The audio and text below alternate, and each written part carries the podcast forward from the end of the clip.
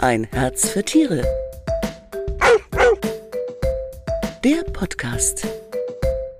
Hallo, ich bin Manuela Bauer und heute geht es bei uns um die richtige Futtermenge für die Katze.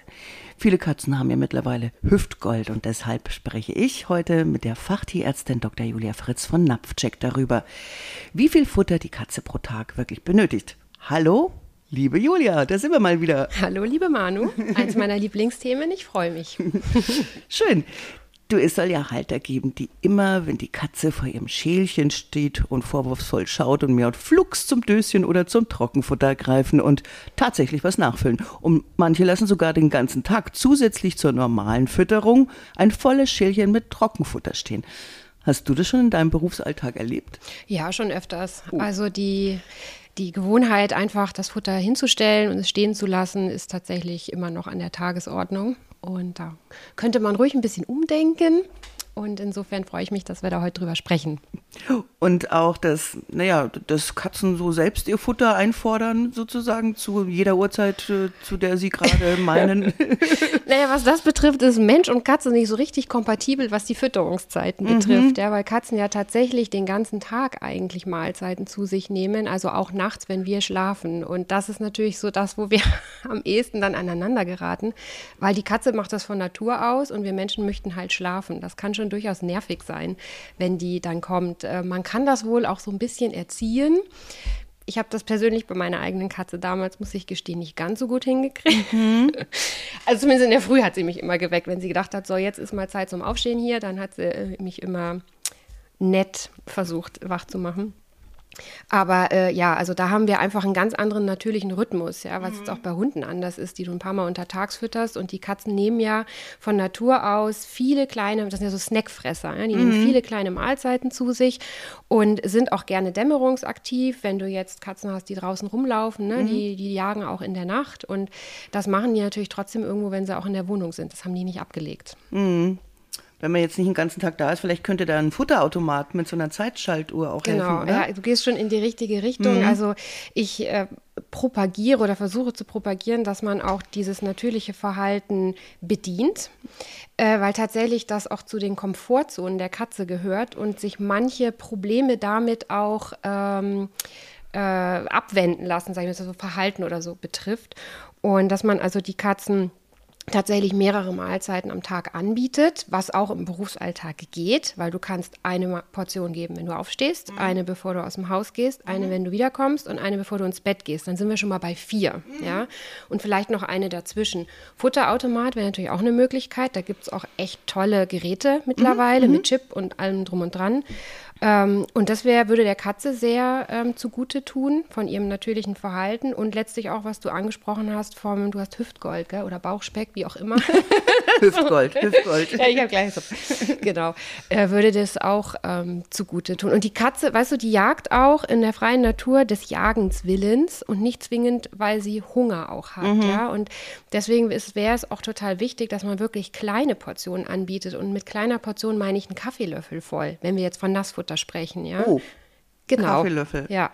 Oh. Ne? Und du kannst dann auch, es gibt so Schleckmatten oder du kannst auch zum Beispiel von so, wenn du jetzt, was weiß ich, Pralinen, ja, also so, ähm, wie heißen die denn? Also, wo du halt so Mulden hast. Mhm, da kannst du auch mhm. aufheben und das darin anbieten, wenn du jetzt nichts kaufen willst, sondern ein bisschen basteln, ähm, dass einfach diese Futteraufnahme selber ein bisschen verlängert wird, das mhm. Ganze.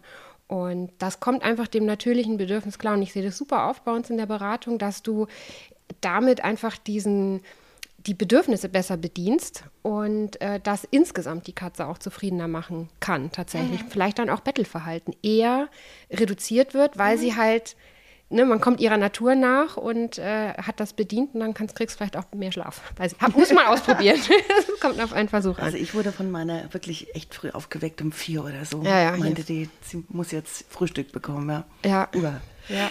Du hattest ja mal eine eigene Rubrik in der Sendung Hund, Katze, Maus, da ging es ja über, um übergewichtige mhm. Haustiere. Ja. Kannst du dich noch erinnern, wie viel hatte denn die dickste Katze dort auf den Rippen? Oh, warte, lass mich überlegen. Also damals, wir hatten eine, die war auf jeden Fall über. Oh, wie war die? Wie schwer war die denn? Ich erinnere mich an eine Katze aus meiner Beratung. Ähm, die hatte tatsächlich 16 Kilo. Das war eine Tierschutzkatze. 16 Kilo? Mhm. Die konnte ja nicht mehr laufen. Genau. Und das war auch so, also die Katze auch nicht mehr auf dem, äh, also die hat auch nicht mehr auf der, auf, auf der Seite gelegen, die ist immer auf dem Rücken gedreht, ja. Oh. Also das war echt schlimm. Um Gottes Willen. Die kam dann äh, zum Tierschutz, wurde dann von einer sehr tollen Besitzerin übernommen und die hat sich dem Ganzen dann angenommen. Ich habe ihr da so ein bisschen geholfen mit Futtermenge und Co. Und wie viel hat sie abgenommen? Mhm, die Hälfte. Die wiegt äh, mehr sogar, 10 Kilo insgesamt. 10 Kilo, Ja, das ja. ist ja Wahnsinn für ja, ein Tier. Ja, und das ist so ein Fall, das ging über zwei Jahre. Ja, die Besitzerin war super konsequent. Ähm, die hat auch, also die hat dann auch, die Katze hat tatsächlich Frischfleisch bekommen. Also wenn du kannst halt auch mit Nassfutter ähm, auch diese kleinen Mahlzeiten etwas besser bedienen, wie jetzt mit so einem Trockenfutter Energiekonzentrat, nenne ich es Das ist mal. sehr hoch konzentriert alles. Ja, weil ne? halt kein Wasser drin ist. Ne? Deswegen hast du halt auf der gleichen, auf dem gleichen Volumen mehr, ähm, mehr Kalorien. Und die Katzen sind ja auch äh, satt durch eine mechanische Dehnung des Magens. Hat der Hund nicht zum Beispiel. Das heißt, wenn er voll ist und der Magen wird gedehnt, dann ist die erstmal satt. Mhm. Und das kannst du mit sowas natürlich auch gut bedienen. Deswegen auch diese vielen kleinen Mahlzeiten. Ne? Und der Hund ist nie satt? Doch, doch, aber nicht, weil der. weil werden mir jetzt bestimmt einige widersprechen, aber doch schon. Aber nicht dadurch, dass der Magen gedehnt ist. Der Hund kann ja auch den Magen, der kann ja super viel aufnehmen, der Wolf ja auch. Also das hat die Natur schon ganz geschickt gemacht. Die haben ganz anderes Fütterungsverhalten, Katze und Hund. Und Katzen sind halt diese kleinen Snackfresser, die immer mal wieder so kleine Energietanks quasi aufladen.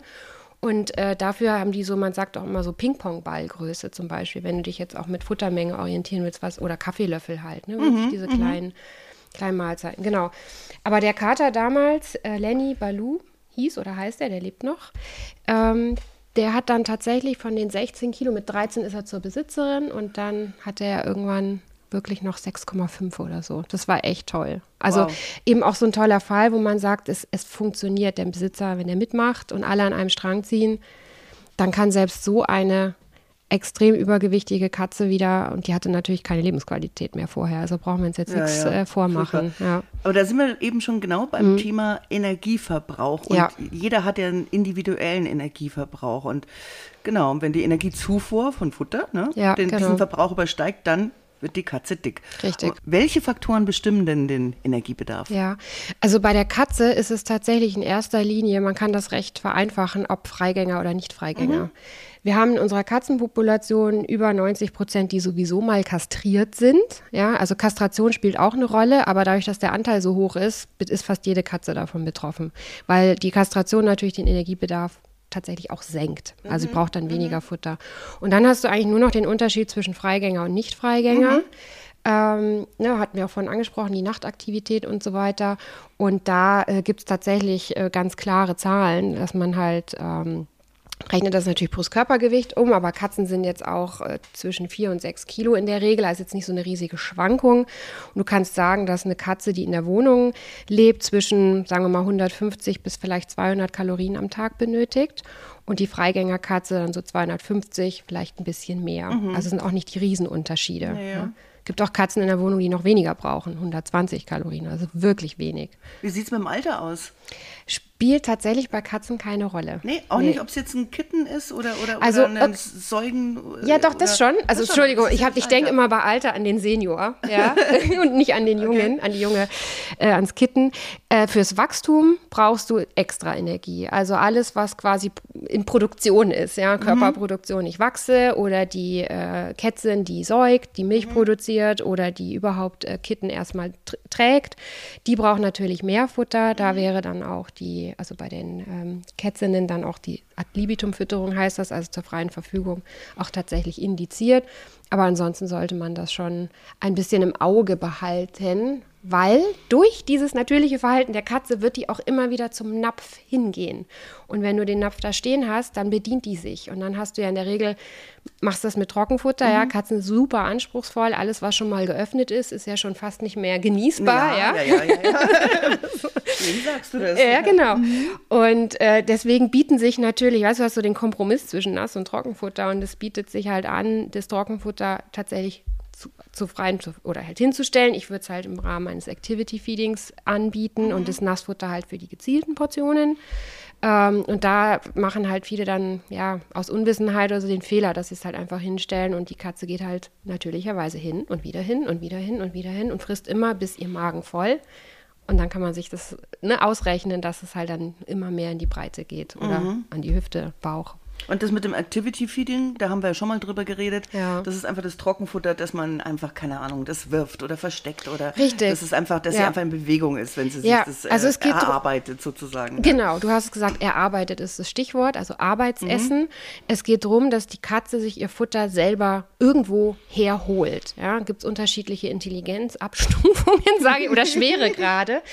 Äh, man sollte die Tiere auch nicht überfordern. Die haben das natürlicherweise in sich. Äh, meine Kollegin hat eine blinde alte Seniorkatze, selbst die hat es noch gemacht, ja. Ähm, und äh, gibt es ja auch im Netz ganz viele Informationen, wie man da anfängt und es gibt auch ganz viel Zeug zu kaufen und so weiter. Hm, Man kann es selber basteln. Man So kann es basteln, ja, natürlich. Fummelkarton. Ja, oder Fummelbretter Fummel- und wie sie alle. Fummelbretter. Ja, ja, und, und wie sie alle heißen.